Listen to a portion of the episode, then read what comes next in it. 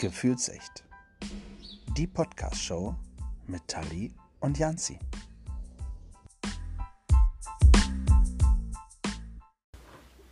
Hallo und willkommen zurück. Guten Abend, Janzi. Hallo. Tali, warum klatschen wir jetzt eigentlich immer? Also du. Ich weiß nicht, ist Angewohnheit? Ist mir. Ah, ich kann es okay. auch lassen. Nee, nee, nein. Ich zuck immer kurz zusammen und dann. Das äh, macht nichts, dann bist ja. du wenigstens wach. Dann ist super, ja. Dann bin ich, ja. sind wir wach, die ZuhörerInnen auch. Perfekt. So. Letzte Folge Werder Bremen. Diese Folge haben wir einen Gast, der passt äh, zu diesem Thema tatsächlich nicht. Ich glaube auch nicht, dass er sich die Podcast-Folge angehört hat. Bin ich äh, fest von überzeugt. Wir holen ihn mal direkt, wir holen ihn direkt ins Boot. Wir begrüßen den lieben Stefan. Hallo Stefan. Moin moin in die Runde. Moin moin. Moin Richtiger moin. Norddeutscher, hallo. Ich dachte in Hamburg sagt man Ahoi. Ja. Nee, moin. Da sagt man einfach nur Moin. Ja, moin moin ist schon zu viel des Guten. Äh, Moin Moin ist schon zu viel Gesabbel, finde ich auch. Ja. Ja, sehr schön. Stefan, ähm, sag doch mal ganz kurz, äh, wer bist du? Also außer, dass du Stefan bist. Und äh, wo kommst du her? Wie alt bist du? Und äh, warum bist du eigentlich hier? Ja, ich bin Stefan Köhn, bin 26 Jahre alt, komme aus Wolfsburg, wohne dort in der Nähe in so einem kleinen Dörfchen namens Danndorf. Und ja, ich bin hier, weil wir heute über meine Vorgeschichte sprechen wollen. Wie du HSV-Fan geworden bist? Ich glaube, das brauchen wir nicht erzählen, da ist man geboren. Willen, dafür, dafür machen wir auch keinen Podcast. Ja, um das mal direkt zu sagen. Nein, Spaß. Ähm, genau, du warst nämlich, du warst krank. Grau. Hm. Darüber sprechen wir aber gleich. Hm? Okay. Was sagst du, Tali? Nix. Was, was für ein Krank, wolltest du wissen, ne? Ja. Ja, ja, ja. Das, das machen wir gleich. Bevor wir so richtig in die Tiefe reingehen, erstmal wollen wir dich noch ein bisschen kennenlernen. Also, lieber Stefan, ähm, wir kennen uns tatsächlich durchs äh, Jugenddruckkreuz. Also wir Ganz zwei. genau. Ja. Äh, schon sehr lange. Und äh, schön, dass wir heute zusammen äh, diesen Podcast machen. Äh, mit der lieben Tali, die natürlich auch wieder dabei ist. Und wir haben so ein, zwei ähm, Fragen oder ja, ja, Fragen, kann man das Fragen nennen, Tali? Vorbereitet? Ja. Ja. Komm, haben wir Aussage, aussagende Fragen. Aussagen. Ja.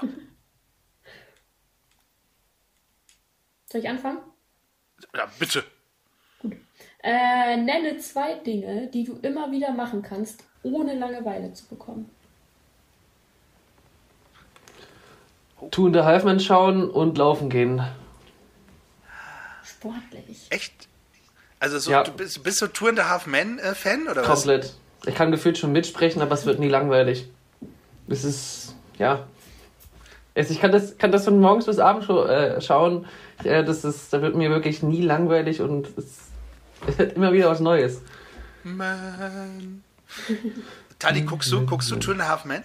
Nein, ich habe es mal reingeschaut. Beste Serie. Ist, ist tatsächlich auch überhaupt nicht, also holt mich nicht ab. Ist nicht, äh, auch nicht meins, aber äh, finde ich gut. Was äh, hier, Charlie Sheen wahrscheinlich, oder? Du bist äh, Charlie Sheen-Fan. Ja, genau. Ich bin äh, Charlie Sheen-Fan. Wobei Ellen auch natürlich immer wieder einen richtig guten Eindruck macht und auch äh, mit äh, Warden Schmidt, alias Ashton Kutcher, das war natürlich auch relativ witzig. Ja, siehst du. Sehr gut. Das andere, äh, das teilen wir tatsächlich, das Laufen. Also du sicherlich äh, mehr äh, wie meine Wenigkeit. Alleine schon aus körperlichen Gründen, wenn man das, ja. So, was, was, wie viel läufst du so am Tag? Oh, es hat jetzt wieder angefangen. Also ich komme jetzt so in meine zwischen 80 und 90 Kilometer die Woche. Reden Also wir von einer wieder 5-Tage-Woche oder von einer 7-Tage-Woche? Wir reden von einer 7-Tage-Woche, Okay. weil äh, Sonntags ist Long Run Day. Sonntags sind immer so zwischen 21 und 30 Kilometer. Bist du schon mal einen Marathon Geplant. gelaufen? Nicht nur einmal, sogar mehrfach. Bin Oh, auch sogar schon mal einen Ironman Oha. gelaufen. Respekt. Ein Ironman sogar. Ja, genau. Das sind Krass. 3,8 Kilometer Schwimmen, 180 Kilometer Radfahren und danach 42 Kilometer Laufen. Und wenn du mich jetzt fragst, wie es mir danach gegangen ist, kann ich dir die Frage ganz kurz beantworten. Nicht gut. Meine Frage wäre, welchen Platz hast du denn gemacht? Oh, will nicht lügen, 700, also irgendwas in den 700, mhm. weil ich war nach elf Stunden, ich glaube, 53 im Ziel. Ja. Von, von wie vielen? Also ist ja grundsätzlich hört sich das ja erstmal. Dreieinhalbtausend nehmen an so einem Event teil. Also man kann schon sagen, man war schon relativ weit vorne. Es gab noch Leute, die waren noch weiter hinten, aber es gab auch einfach so zwischen mir und anderen Leuten einfach so eine halbe Stunde gefühlt gar nichts. Das war, ja, Alleine war ein geiles Event. Ja, wenn man dann so an der Strecke überall vorbeifährt, da gab es Corona gefühlt ja noch gar nicht. Wenn man dann so an dieser Strecke vorbeikommt, so 50.000 Leute stehen um so einen Berg hoch. Aber es ist, das ist so ein gigantisches Gefühl. Man fährt einfach nur mit Gänsehaut vorbei. Das ist schon, das ist schon krank.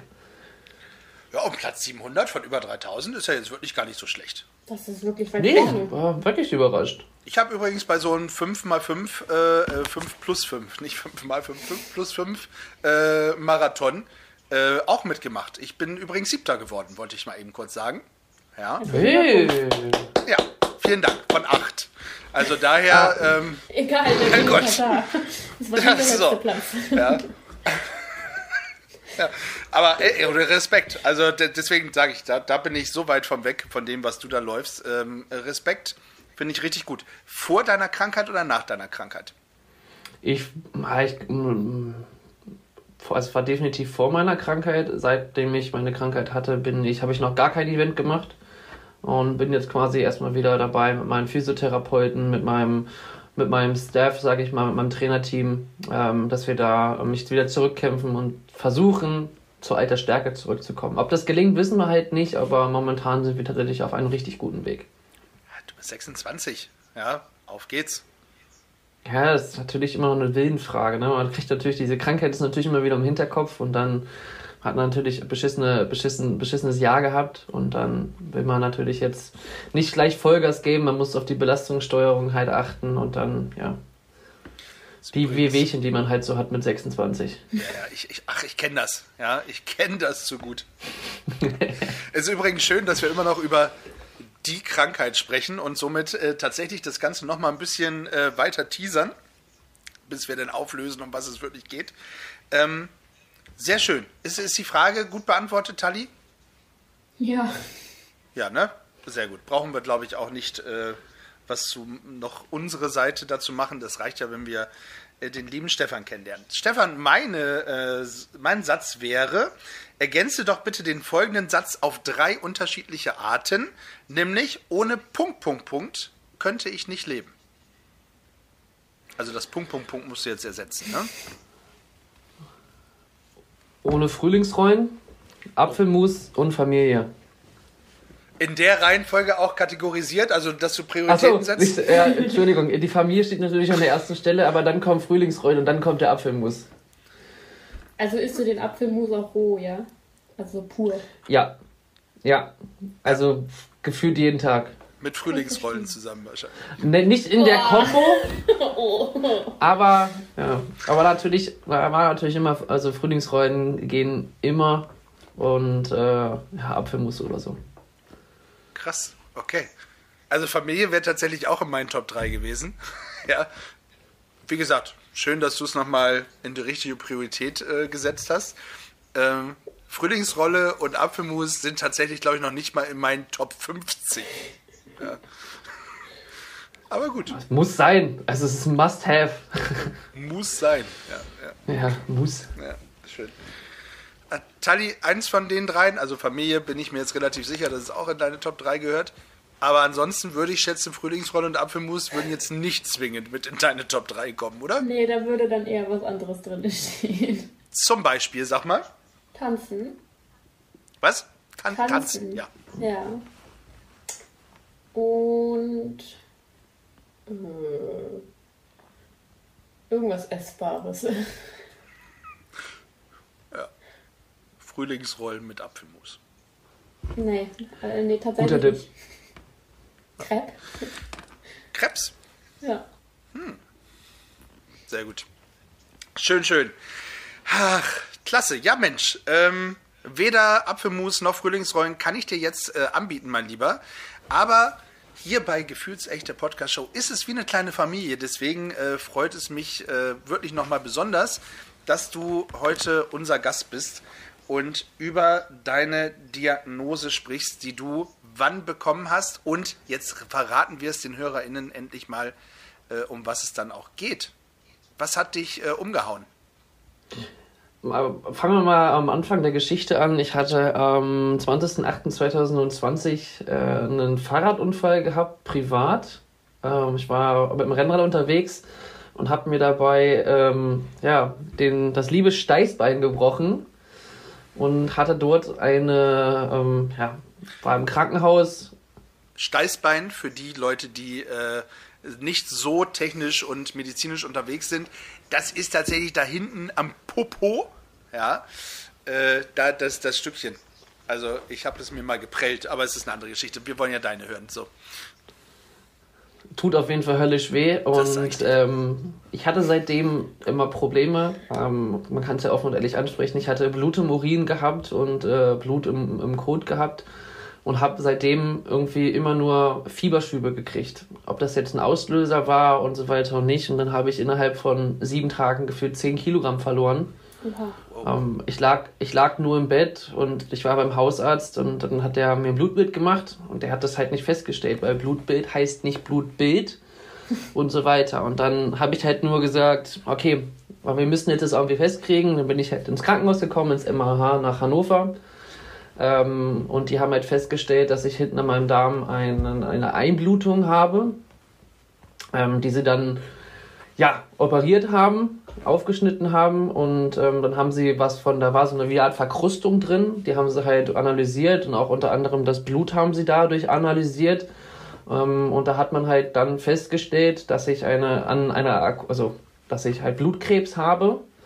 Ähm, die, der Arzt hat mir das tatsächlich so gesagt, du Herr Köhn, also der Befund ist soweit, das ist kein Tumor gewesen und so weiter und so fort, aber seit wann wissen Sie, dass Sie Blutkrebs haben?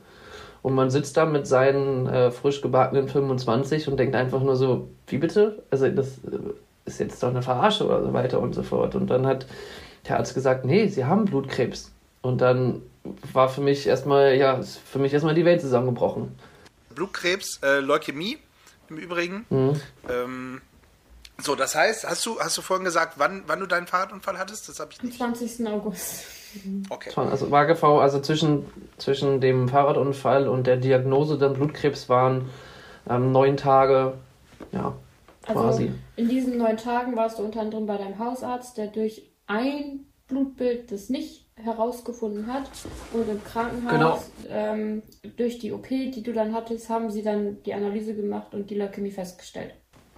Ganz genau. Also man konnte jetzt auch bis heute noch nicht sagen, wie lange ich das jetzt tatsächlich schon in meinem Körper habe weil ich habe halt, ähm, ich habe hab halt komplett trainiert durch Corona und so weiter. Habe ich halt zu Hause, ich war halt immer laufen, Fahrradfahren, ganz viel schwimmen, sowas alles zugelassen hat und ich habe mich halt immer gewundert, warum nehme ich eigentlich denn nicht zu? Normalerweise müsste ich denn Muskelmasse abnehmen. Es ging eher immer in die andere Richtung. Zwischendurch hatte ich dann mal eine Nacht wieder Fieber gehabt, dann hatte ich mal Schweißausbrüche, aber dann denkt man auch, okay, vielleicht liegt es jetzt, vielleicht hat man irgendwie ich habe immer gedacht, vielleicht hat man Corona oder es kann halt immer mal eine Grippe sein, aber man denkt ja nicht immer gleich ans Schlimmste. Ja. Ja, Gar nicht. Okay, Wahnsinn. Okay, dann, dann bist du auf der Station, beziehungsweise bist du beim Arzt im Krankenhaus und der sagt dir auf einmal so, du hast äh, Leukämie, also Blutkrebs. Warst du genau. alleine oder war Familie mit da oder wie, wie ist das? das ich war zu dem ja alles, Entschuldigung, das ist ja nun alles in der Corona-Zeit äh, gewesen. Ja. Das heißt, da ist ja sowieso mit Krankenhaus, wie wir mittlerweile schon wissen, äh, sowieso alles nicht ganz so einfach gewesen. Genau, ich habe am 26. August meine Familie zum letzten Mal gesehen, wo ich dann zur Operation quasi ins Krankenhaus rein bin, weil es stand schon fest, dass man mich nicht besuchen darf. Ähm, dann sitze ich dann halt mit dem Arzt da alleine und ähm, ja, dann dachte ich mir einfach nur so, was machst du jetzt? Und dann hat er gesagt, wollen Sie Ihre Familie anrufen? Und dann habe ich dann gesagt, nee, machen Sie erstmal die Untersuchung, die Sie halt haben können und so weiter und so fort, weil ich muss das gerade erstmal sacken lassen. Also hätte ich meine Mutter angerufen oder mein Vater, wäre bei mir erstmal, ich hätte nicht sagen können, weil irgendwie es ist, also die Welt bricht zusammen vereint und du denkst ja einfach nur, ey, scheiße. Sondern das Erste, was dir durch den Kopf geht, weil man hört es immer heutzutage mal wieder, weil ich folge ja auch der DKMS und so weiter, scheiße, ich muss sterben. Und das denkt man dann in solchen, solchen Momenten tatsächlich dann einmal und das, da kann man einfach die Familie nicht drüber belasten. Und nach zwischen der Diagnosestellung und ähm, dann bin ich halt auf die Onkologie gekommen, weil sie mich dann darauf vorbereitet haben. Am nächsten Tag sollte ich die Stanze kriegen und dann kam der Stationsarzt und die Stationsärztin kam Moment. ins Krankenhaus und hat dann gesagt. Was heißt Stanze? Eine Stanze ist, da ähm, nehmen sie so eine ich will jetzt nicht lügen, das sind so eine 30 Zentimeter lange Spritze, die sie quasi nehmen und dann in deinen Rücken stechen, um bei dir das Knochenmark zu okay. äh, analysieren. Okay, okay. Und dadurch können die halt erst feststellen, was, also ob das Blutkrebs, das, ob das, ob das stimmt und was für eine Art du halt hast. Okay, alles klar. Genau, ja, und dann ähm, die Stationsärztin wusste den ganzen, ich habe seitdem der, der Diagnosestellung nicht ein Wort gesagt. Und wer mich kennt, der, das, der könnte, jeder kann das bestätigen, dass ich eine Labertasche schlecht her bin und so viel labern kann wie noch nie. Und mhm. ich stehe einfach nur und, und erzähle nichts. Und dann hat die Stationsärztin, mein, also habe ich das Handy gegeben und dann, als meine Mutter mich schon anrufen gesehen hat, weil ich den ganzen Tag abgeblockt habe, sämtliche Anrufe, hat sie nur gesagt, scheiße Stefan, was ist los? Ja, Muttis ja. haben eine innere Die merken sowas. Uhr für sowas. Hm. Die hat, meine Mutter wusste sofort, dass was nicht in Ordnung ist. Die hat die ganze Nacht schon äh, doof geschlafen und danach folgten unzählige lange schlaflose Nächte. Vor allem auch bei meinen Eltern. Klar. Ja. Und dann dann am nächsten Tag ging es halt los. Ähm, man wurde halt die Stanze gemacht und dann hat das halt nochmal, ähm, ich weiß jetzt nicht den genauen Ablauf, aber wir waren über 20 Stunden auf jeden Fall. Ich denke mal, es waren so 24 bis 48 Stunden, wo ich dann die Diagnose hatte. Und dann haben sie halt festgestellt, dass ich halt die beschissenste Art habe, die man halt kriegen kann, die akute lymphatische Leukämie. Also so richtiger Jackpot. Mhm. Den richtigen Jackpot und dann, ja, wird man vorbereitet. Auf was wird man vorbereitet? man wird tatsächlich, also man kriegt Tabletten schon, für dass das Immunsystem langsam runtergefahren wird, dass man, dass der Körper quasi, ähm, ja, mehr, also ab da hat man halt gemerkt, dass man krank ist und dann wurde ich halt vorbereitet auf eine Chemo. Okay. Gut. Also nicht gut. Ähm, das äh, möchte, glaube ich, keiner, keiner erleben. Aber äh, was, wenn du da alleine auf dem Hotelzimmer, hätte ich fast gesagt, auf dem Krankenhauszimmer liegst ähm, und da gerade irgendwie die Welt zusammengebrochen ist, was, was geht da in einem vor? Also kann man das, kannst du das beschreiben? Ist das, kann man das in Worte fassen oder ist das eher, also ich habe mich letzte Woche mit einem, was heißt letzte Woche, es war letztes Jahr im Dezember darüber mit einem Pressesprecher unterhalten. Es wurde auch ein Bericht von mir in der Zeitung verfasst. Ähm, der hat mich auch genau die gleiche Frage gestellt und ich wusste damals nicht, was ich antworten sollte und habe gesagt, äh, um diese Frage zu beantworten, brauche ich ein bisschen. Und mir ist dann sofort klar geworden, eigentlich, nachdem ich mir so ein paar Tage Zeit genommen habe, was in mir vorging. Weil die als einzige Sache, wo ich dann die ganze Zeit gesagt habe, Scheiße, was passiert mit meinen Haaren? Weil man, also meine Haare waren damals in, also die sind ja jetzt auch wieder vollkommen gewachsen, aber ich hatte halt Haare, die gingen mir halt bis zum Kinn. Und ähm, die zweite Sache war halt einfach, scheiße, ich, ich gehe drauf. Und es war wirklich, diesen Gedanken habe ich halt einfach nicht drauf bekommen. Meine Mutter hat immer nur gesagt, wir schaffen das. Wir stehen bei dir, melde dich einfach nur. Und irgendwann hieß es nur, nein, scheiße, ich, ich gehe drauf. Weil es ist, es ist halt Krebs und Krebs ist halt noch nicht so, so weit fortgeschritten, sage ich mal, oder so weit in der Forschung, dass man halt sagen kann, man kann jeden Krebs heilen. Also so wie unser Kolbe gesagt hat, Krebs ist ein Arschloch. Ja, definitiv. Als du auch meinte, also als du ihm gesagt hast, du merktest, du, dass auch dein Immunsystem runterfährt, woran genau hast du das so gemerkt? Also ist das so wie, wenn man tatsächlich eine andere Krankheit kriegt, dass du dann auch das Gefühl hast, ich bin einfach extrem schlapp, Fieber bis keine Ahnung wohin oder auch andere Symptome?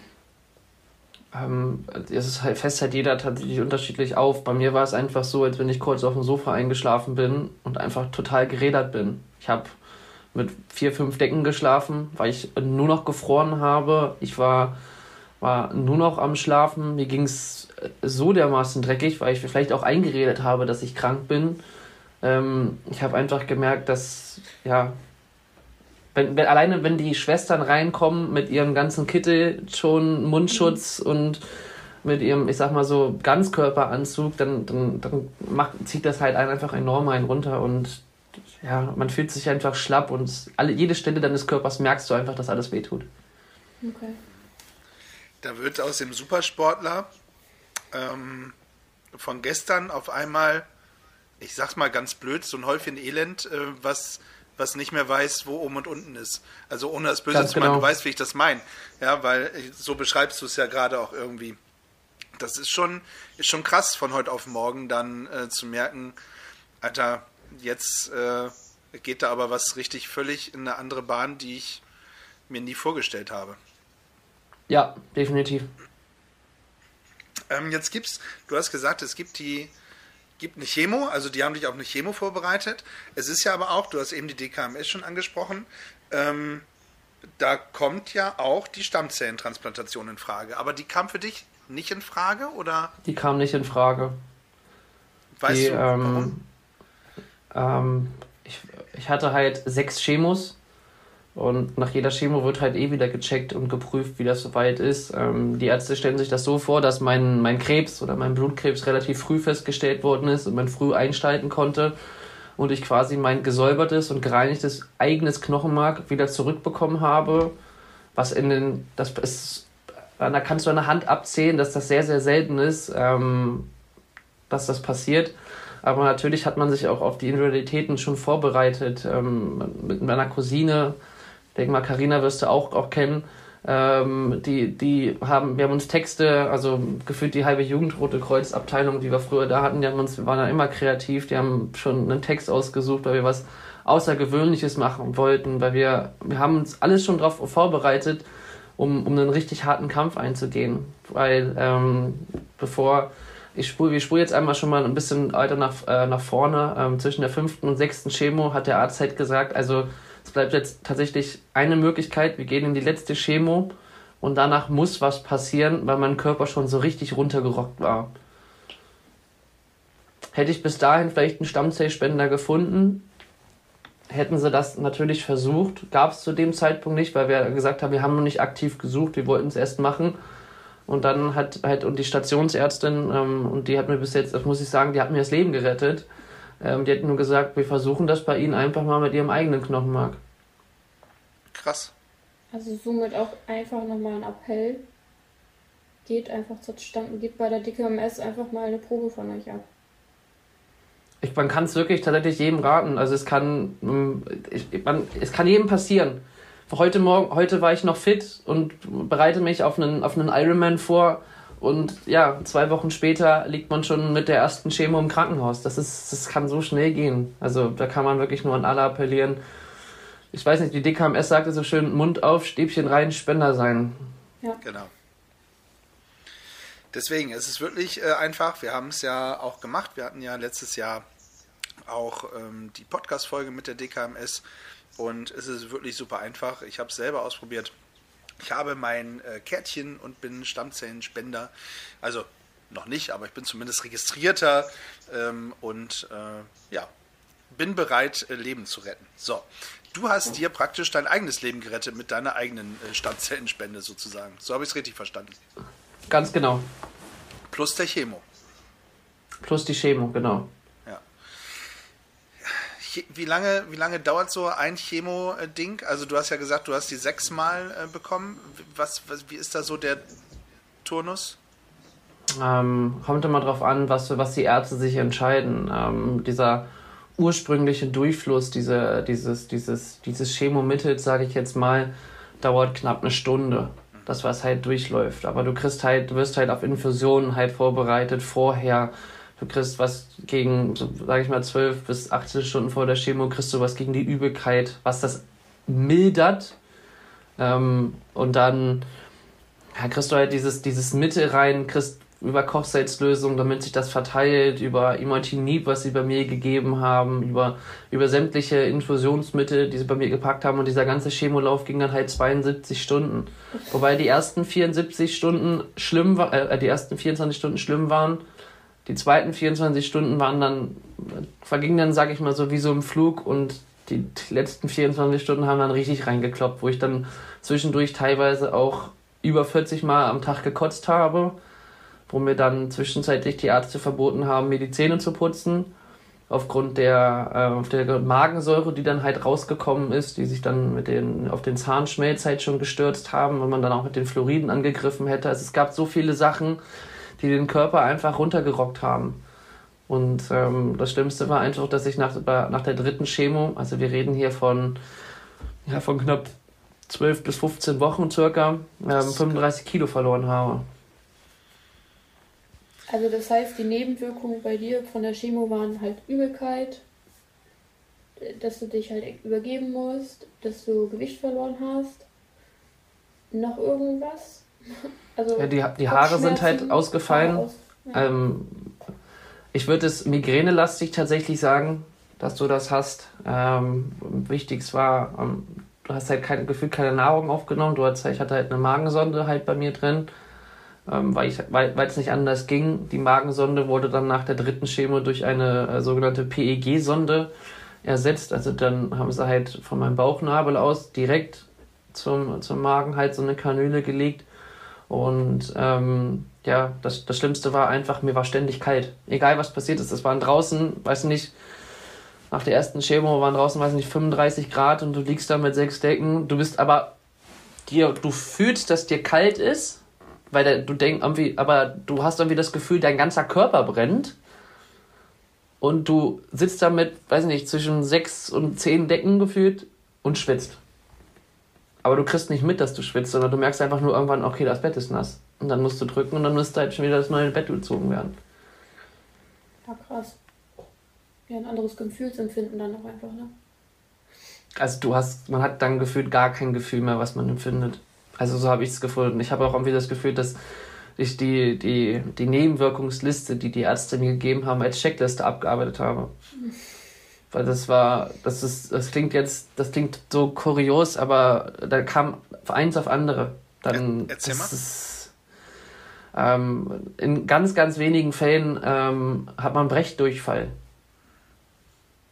Aber das Problem ist einfach, wenn du halt innerhalb von der kürzesten Zeit so viel Kilo abgenommen hast, dann stehst du da mit deinen ganzen Schläuchen im Arm. Du hast ja diesen, der Port, der ja dann gelegt worden ist für die Chemo, hängst du dann überall angeschlossen, kannst nicht richtig selber atmen, weil du dich nach zwei Schritten schon, schon schlapp fühlst, stehst in der Dusche mit fünf Leuten um dich herum, alle in so einem besonderen Kittel und du hast dann halt Brechdurchfall, gehst halt wieder rein, denkst, die Welt ist in Ordnung, dann kriegst du Fieber, dann kotzt du weiter, dann hast du irgendwie das Gefühl, dass der ganze Körper brennt, dann fängst du an, dich zu kratzen, sag ich mal, dann versuchst du halt selber dir die Kanülen rauszuziehen, dann gehst du von irgendwelchen Wahnvorstellungen, die du halt kriegst, weil du dann irgendwie denkst, okay, die, die Welt bricht zusammen. Also das, ich hab einfach nur gedacht, ich bin jetzt psychisch gestört. Wie so ein Horrorfilm das ist komplett krank gewesen. Das ist. Ja, das. wünscht man keinen, tatsächlich. Psychothriller würde ich es äh, tatsächlich ja. filmtechnisch einordnen, ja. Das ist schon krass. Ähm, erste Chemo war, also von der ersten bis zur letzten Chemo, wie, wie lange hat das gedauert? Kannst, weißt du das aus? Ich bin, ja, wie gesagt, am 29. August war die Diagnosestellung und am 3. September habe ich die erste Chemo bekommen. Und dann ging das tatsächlich in, in vier Wochen, also immer vier Wochen nach vorne. Ähm, und dann bin ich tatsächlich dann am 16. Mai 2021 aus dem Krankenhaus entlassen worden. Das heißt, und diese ganze Zeit war ich. Ich wollte gerade fragen, du warst die ganze Zeit dann in dem Krankenhaus und hast quasi nichts genau, von deiner Außenwelt mitbekommen. Irgendwie gar nichts. Du warst fast, also wie gesagt, das waren halt im September, Oktober, November, Dezember, Januar, Februar, März, April, Mai.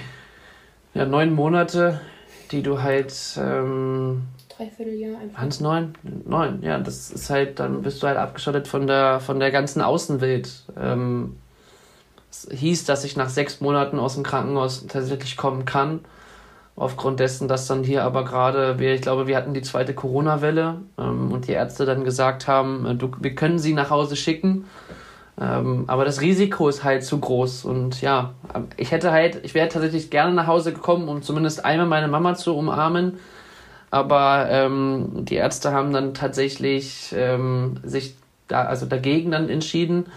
Und äh, wir haben es so gemacht, dass äh, meine Eltern dann zumindest einmal kommen durften Auch sei es nur für 10 Sekunden und das erste Mal ist meine Mama auch erstmal direkt an mir vorbeigelaufen. Also sie, sie, ihr schmerzt es bis heute noch, aber sie hat mich halt nicht erkannt. Also 35 Kilogramm, keine Haare mehr auf dem Kopf, kein gar nichts mehr. Und sie hat dich lange nicht gesehen. Ist, ja, also sie hat mich zwar immer über Videoanruf gesehen, wobei ich in der Chemophase, also wenn ich halt in einem aktuellen Lauf war, habe ich nie Videotelefoniert und ich wollte nie einen sehen. Und dann haben wir auch wirklich nie in der Chemophase nie telefoniert, sondern wir haben nur geschrieben. Weil das wollte ich einfach nicht, dass meine Mama dann mitleidet, obwohl sie ganz genau halt wusste, halt, wie es mir geht. Ja.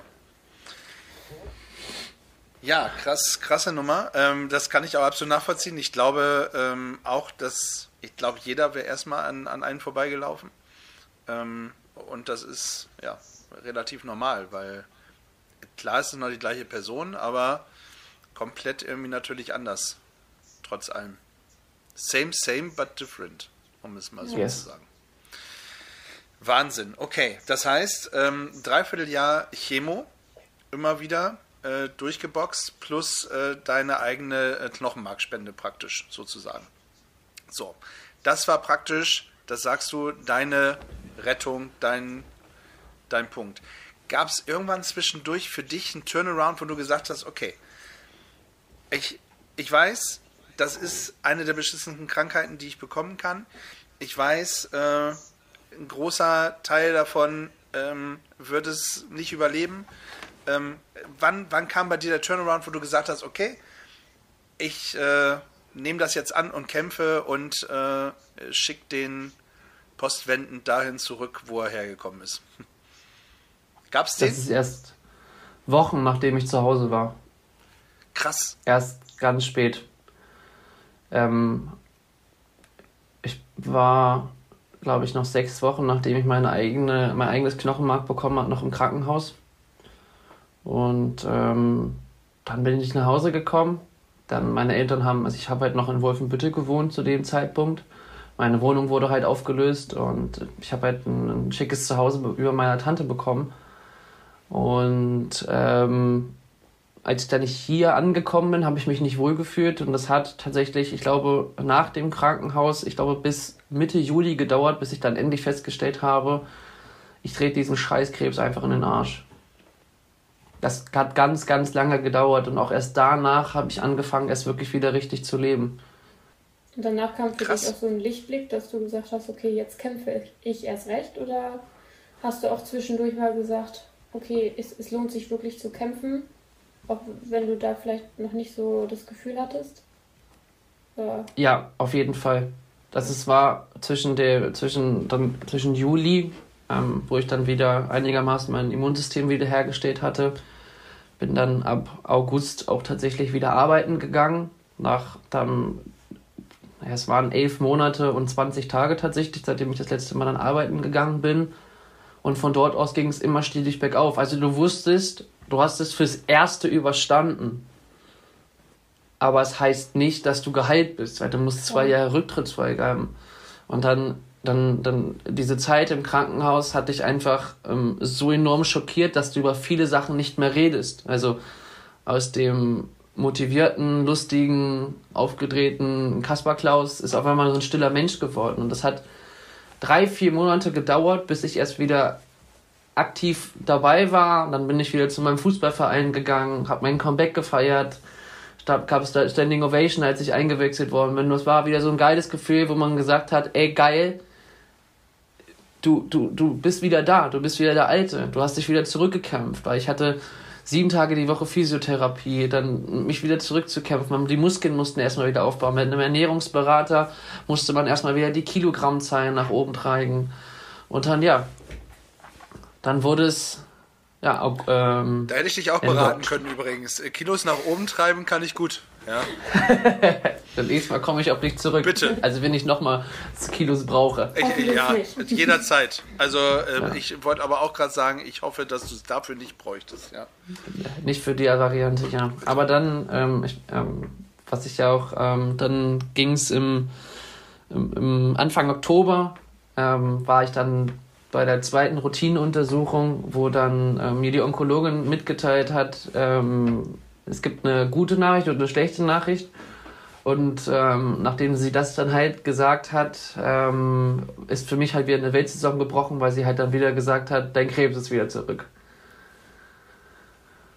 Und dann kriegt man halt natürlich die Schocknachricht, aber sie hat gesagt, es ist beruhigend, die Werte sind minimal zu hoch.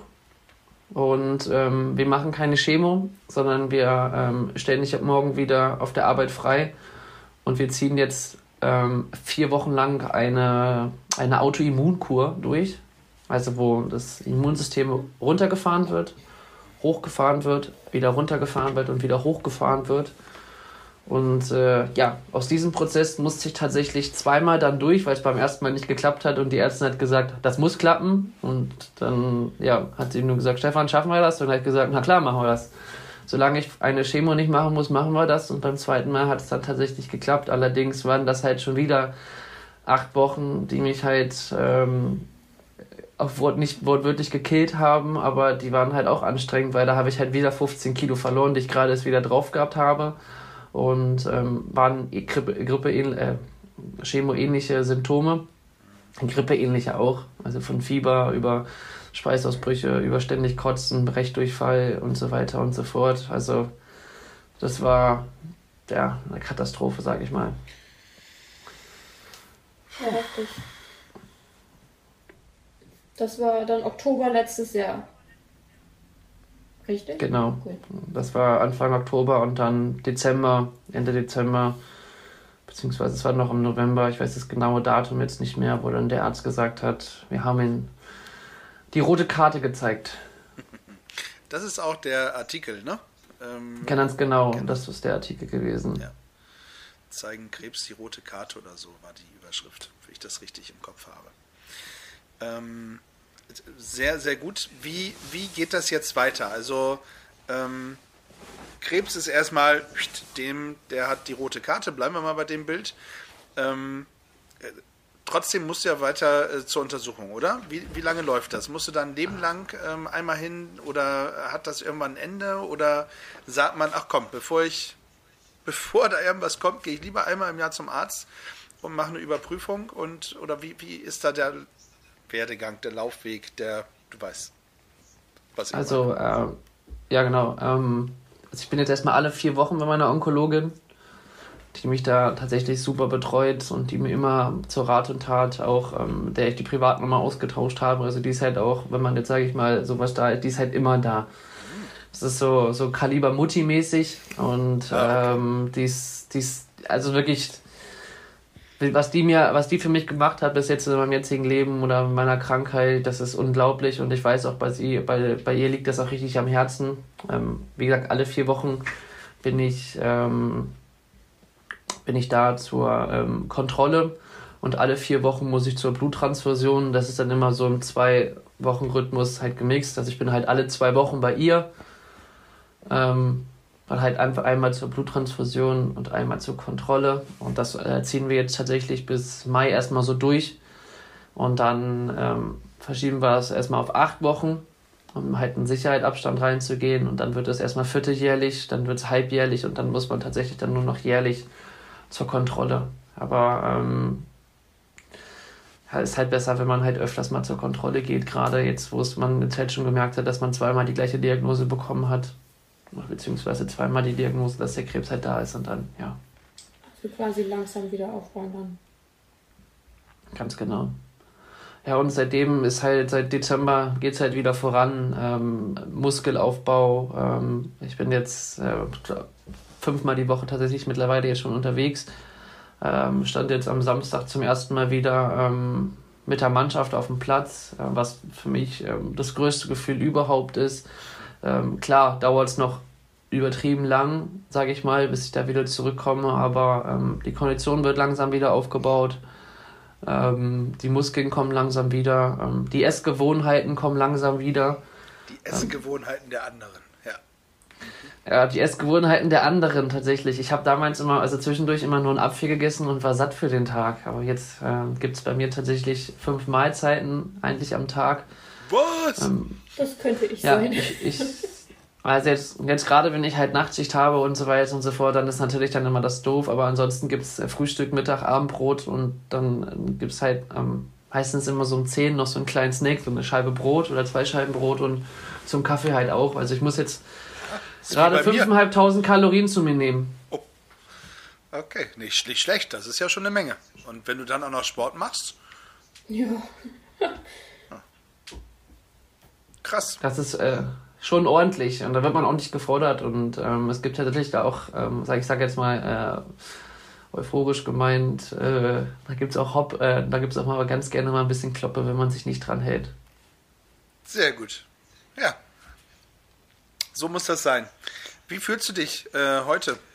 Also jetzt so es gibt Tage, ähm, da zerreißt es einem und ich glaube, heute ist wieder so ein, so ein, so ein Tag, wo ich, wo ich eher so der, der etwas Zurückhaltende bin, ähm, wenn, ich, wenn ich für mich bin, sage ich mal. Nach außen, nach außen strahle ich halt meistens immer, dass immer alles gut ist, weil ich möchte nicht immer, dass andere ähm, denken, dass irgendwas schlecht ist. Aber ähm, man hat einfach heute schon gemerkt, ich habe den halben Tag nur geschlafen äh, dann merkt man einfach, heute ist ein doofer Tag und dann, ja, es bleibt dann einfach so stehen, man hakt es ab und ähm, was Wichtigste ist einfach, dass ich, ich sage immer, looking forward, äh, morgen wird besser. Immer positiv denken. Und ähm, es, gibt, es gibt einen Spruch, der mich in, in der Krankheit immer, ähm, immer geholfen hat, der heißt, ich will, ich kann, ich werde. Ähm, ich habe den damals, ich weiß nicht, wo ich es aufgegriffen habe, diesen Spruch, und ähm, ja, seitdem begleitet er mich halt. Und so ist es auch richtig, ja. Also, du hast die rote Karte gezeigt, du ähm, bist auf dem Wege der sehr guten Besserung. Ähm, du warst, ich bin dir ein bisschen böse, ja. Du warst hier in Hannover in der MAH und du hast nicht einmal angerufen. Ja, aber gut, okay. Ja. ja. So, das, ich verzeihe dir noch ich einmal. Glaube, ich, ich glaube mal, ich weiß gar nicht, ob ähm, wie das da damals war, aber ich glaube, damals war, ähm, ich, in dem Artikel steht ja auch drin, ich hatte 1800 Nachrichten bei WhatsApp und über 600 Anrufe in Abwesenheit und ich war kaum bei Instagram und so weiter in den Social Medien, sage ich mal so, aktiv. Ähm, von daher, ähm, ja, es gab halt nur zwei, zwei, ähm, zwei, drei Personen, also Familienkreis, meine beiden Brüder, meine Eltern und dann zwei, drei Personen außerhalb der Familie, die halt mit mir Kontakt haben. Ansonsten war das ein strengstes Tabuthema. Ja. Und das ist auch gut, ja. Und die. Ängsten muss man um sich rum haben, um auch ähm, selber wieder Kraft zu sammeln. Und ähm, es ist dann doch schön, wenn man später irgendwie die WhatsApp-Nachrichten oder irgendwelche Nachrichten liest und wie viele doch an einen denken. Und äh, ich glaube, das ist dann so eine nachträgliche ja, so ein nachträgliches Aufputschmittel, hoffe ich zumindest, dass es das für dich auch war. Definitiv, ja. kann ich so unterschreiben. Also du hast dadurch halt auch schon gemerkt wahrscheinlich, dass du so viele Leute hinter dir stehen hast, wo du gedacht hast, okay, wow. Das ist krass. Krass, wer da ist. Also wirklich ähm, mit, mit Leuten, die man durchs Rote Kreuz kennengelernt hat, ähm, waren halt da, weil irgendwann kommt es halt immer ans Licht. Also ich muss tatsächlich dazu sagen, dass wir es fast von meiner halben Familie über Monate äh, geheim gehalten haben, weil ich damit nicht umgehen konnte. Und ähm, ja, wer, danach ging es rum wie ein Lauffeuer und dann kamen halt die Nachrichten und so weiter. Und wer dann alles da war, das bedeutet einem schon ganz viel. Und dann, wie Leute geschrieben haben, auch wenn es nur zum Reden ist oder wenn du irgendwann mal dich einfach nur auskotzen möchtest und so weiter, dann ruf an. Das ist schon ist schon ein krasses Gefühl, so viele Leute zu kennen, die, die ja nur das Beste für dich wollen. Ja, ja und wo man dann auch wieder Kraft äh, schöpfen kann. Und ähm, das ist, ist, auch, ist doch cool, und jetzt bleiben wir mal im Fußballjargon, äh, wenn man weiß, der zwölfte Mann steht äh, auch hinter einem. Ja. ja.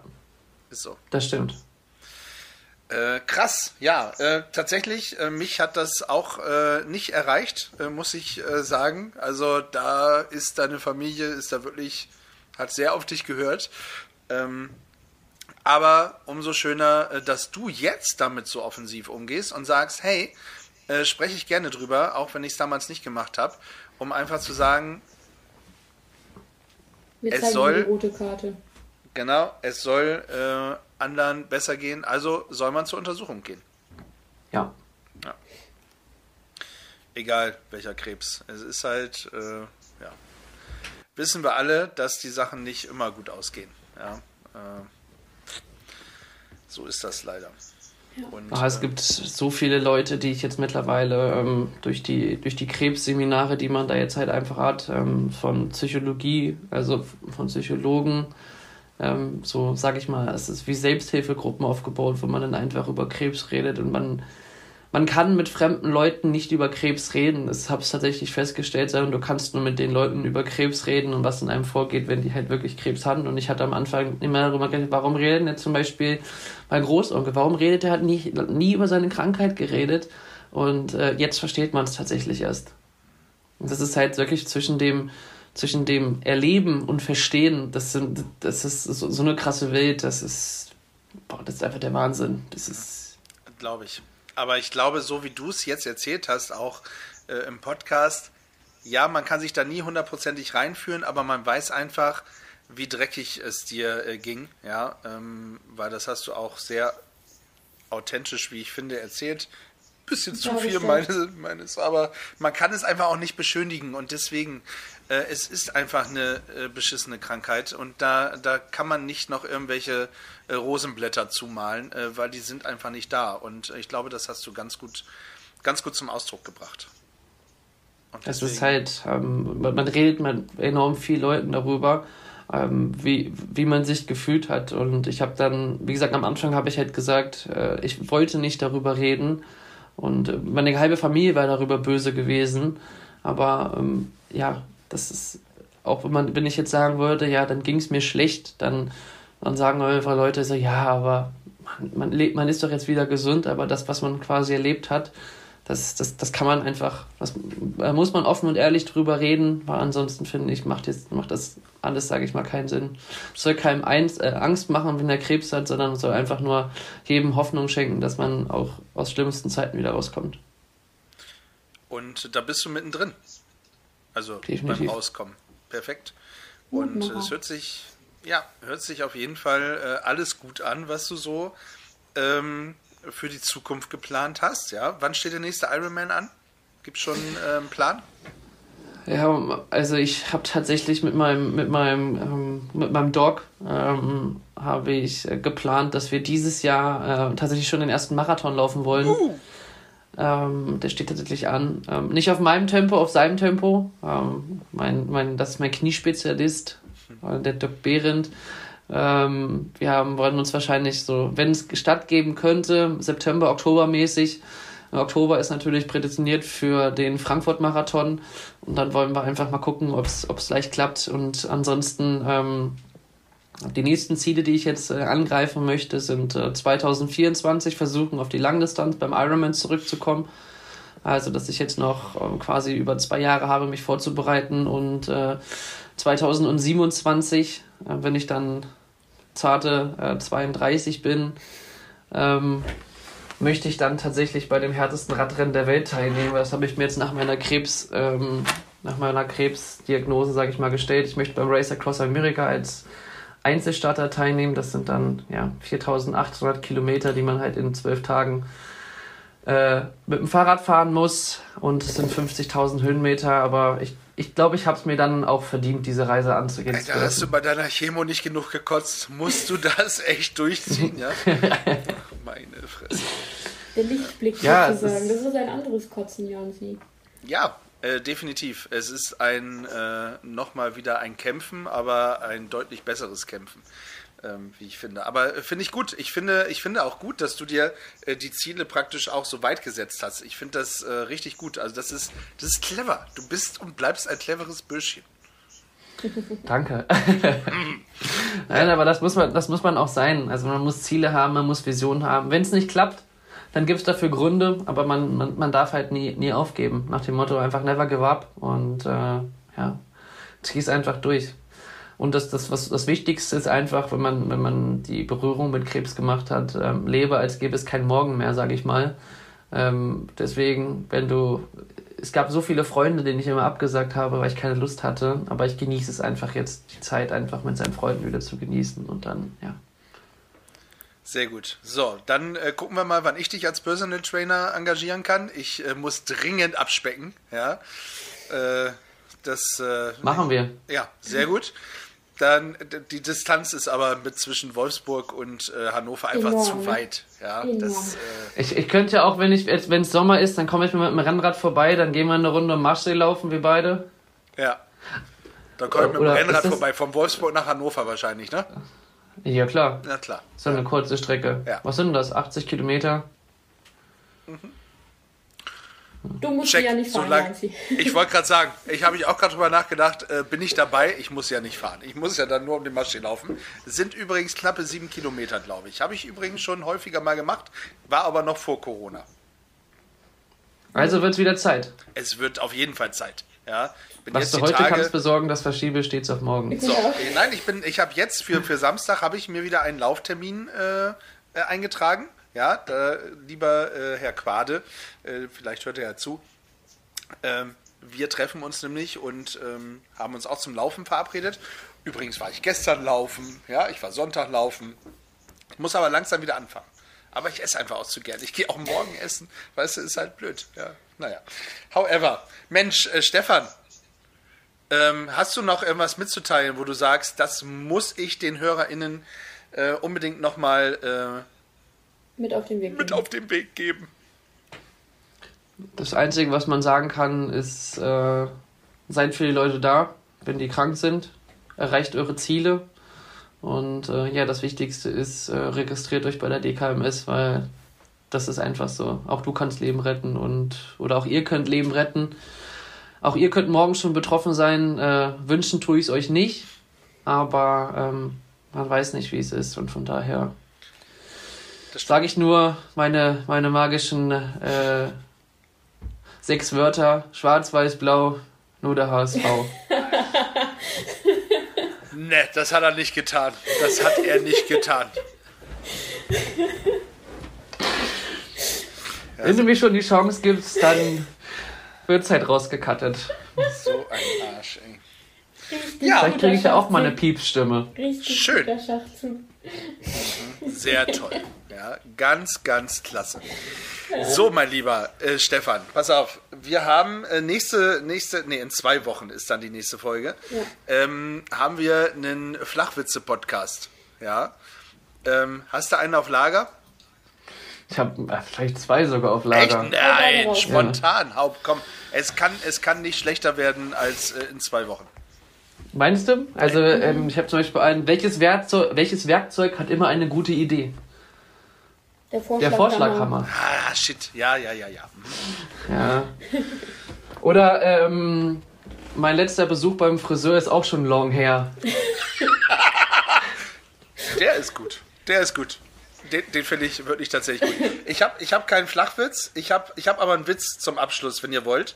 Mhm. Äh, den, den ich persönlich immer sehr gut finde, weil äh, pass auf, ich erzähle den einfach, ne? Da liegt ein Hase am Baggersee in seinem Liegestuhl, raucht einen Joint und ist glücklich zufrieden mit sich und der Welt, kichert leise vor sich hin. Und kennst du den? Du lachst schon so. Nein. Okay, dann kommt der Biber, ne? Kommt ein Biber und sagt, ey Hase, was ist mit dir los? Ja, krass, Alter, was hast du geraucht, Mann? Will auch was haben. Dann sagt der Hase, nee, alles meins, brauche ich selber noch. Dann sagt der Biber, auch Menno, bitte, ich habe noch nie in meinem Leben gekifft, will das auch mal ausprobieren oh, okay, aber nur ein Zug. Und damit es sich wenigstens lohnt und so richtig reinballert, ziehst du an dem Joint, hältst die Luft an, tauchst unter. Okay, der Biber tut das, was ihm der Hase halt eben sagt, ne? Zieht an dem Joint, hält die Luft an, taucht unter. So. Äh, taucht allerdings durch den ganzen See, ne? Atmet aus, und haut sofort voll in die Blutbahn rein. Ne? Legt sich an die andere Uferseite, philosophiert über sich und das Gute in der Welt und chillt so vor sich hin. So. Da kommt ein Nilpferd, ja, und sagt: Ey, Biber, was geht ab, Mann? Du hast bestimmt was geraucht, gib mir auch mal was ab, Alter. Nee, Mann, hab selber nur geschnurrt. Muss mal den Hasen fragen, der gibt dir bestimmt was ab. Der hängt genau auf der anderen Seite vom Ufer, muss einfach quer durchtauchen.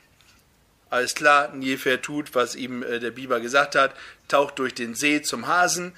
Der Hase chillt immer noch in seinem Liegestuhl vor sich hin, wacht auf, starrt das Nilpferd mit großen Augen und schreit: Ausatmen, Biber, ausatmen!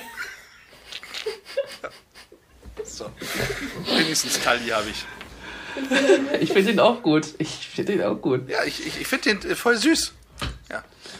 Ich finde es auch cool, dass du den gerade einfach so authentisch auch wiedergegeben hast und Oder? das ganz einfach wusstest, ja. Ja, als, als wirklich. Werden. Wirklich. Ja, ich finde auch. Als hätte ich das ich auch selber auch. erlebt. Also äh, es äh, könnte, könnte eigene Erfahrung gewesen sein.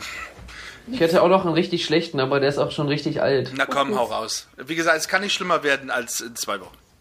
Aus welchem Land kommt ein Schornsteinfeger? Aus Russland. Oh, Den haben wir okay, gestern. gut, den kennen wir dann auch schon. Ja, Weil die, die, Aber es ist die, schlechten, die schlechten kommen in zwei Wochen, mein Lieber. Ja. Also äh, es scheinen noch ein paar davon zu sein. Stefan, ähm, vielen lieben Dank. Äh, Nochmal wirklich, äh, dass du uns deine äh, Geschichte erzählt hast. Wir drücken dir ganz, ganz fest in die Daumen. Ähm, freuen uns mit, dass es dir gut geht. So viel kann ich zumindest von meiner Seite aus sagen. Und ich bin mir sicher, ich spreche auch in Tallis Namen in der Richtung. Es war wirklich schön, dass du das mit uns geteilt hast. Und äh, apropos teilen, liebe Zuhörerinnen, teilt auch gerne eure äh, Erfahrungen mit uns, wenn ihr Lust habt. Äh, Stefan, so schlimm ist es gar nicht, mit uns zu quatschen, oder? Nein, super lieb. So. Sehr schön, da hört ihr es. Also. Wir beißen nicht. Ab und zu, nur auf äh, Wunsch, ja. Ähm, dann äh, können wir das auch. So. Ja, dann würde ich sagen, Stefan, wenn du ähm, irgendwie hier den Ironman äh, gelaufen bist oder den nächsten Marathon, dann ähm, lass uns einfach danach nochmal quatschen und uns das Thema Marathon einfach mal annehmen. Vielleicht Ich laufe ich tatsächlich dann einfach mit, wenn ich dann finde. kannst, sehr gerne. Ich kann dir auch, ich kann, ich kann dir auch, ich kann dir auch anbieten, es ist noch Platz bei mir auf dem, auf dem, auf dem, auf dem Ironman-Anzug. Äh, dann kann ich ja, wenn ihr ein Logo habt, packe ich euch auch noch mal ein bisschen drauf. Das muss immer noch voll sein. Sehr gut. Und da man mich, da, das, da man das auch des Öfteren schon mal im Fernsehen gesehen hat, ähm, ich glaube mal über meinem, über, über meinem Arschplatz, sage ich mal, ist noch genug Werbung frei. Alter, äh, wenn wir, also das ist die einzige Bedingung, wenn wir mit unserem Logo auf deinem Arsch kommen, ne? Dann bin Ja. ich dabei. Da steht dann groß Okay. Gefühlsecht drauf. Ich finde, das passt doch, oder? Oh Gott, oh Gott, was habe ich mir da angeleitet? Machen wir. Deal. Ist ein Deal. Check. Liebe Leute, ja, solltet ihr den Ironman im Fernsehen sehen oder einfach in den Nachrichten nicht abschalten, ja, da wird mit Sicherheit groß auf den Arsch von äh, Stefan gefilmt, wenn da Gefühlsecht draufsteht. Und vor allen Dingen läuft er wahrscheinlich noch schneller, weil wenn die. Ist egal. So, Man muss natürlich dazu auch sagen, in meinen Antreter, ich habe den jetzt leider nicht parat, sonst hätte ich nochmal gezeigt, der ist pink. Also es wäre tatsächlich nochmal geiler. Ach Mensch, Ja, wenn wir jetzt nicht alle Klischees bedient haben, dann weiß ich auch nicht. Ja. Shit. Okay. Mein Lieber, nochmal. Äh, vielen Dank. Danke, Tali. Und äh, liebe Zuhörerinnen, stay tuned. Und bleibt gefühlvoll. Auf Wiedersehen.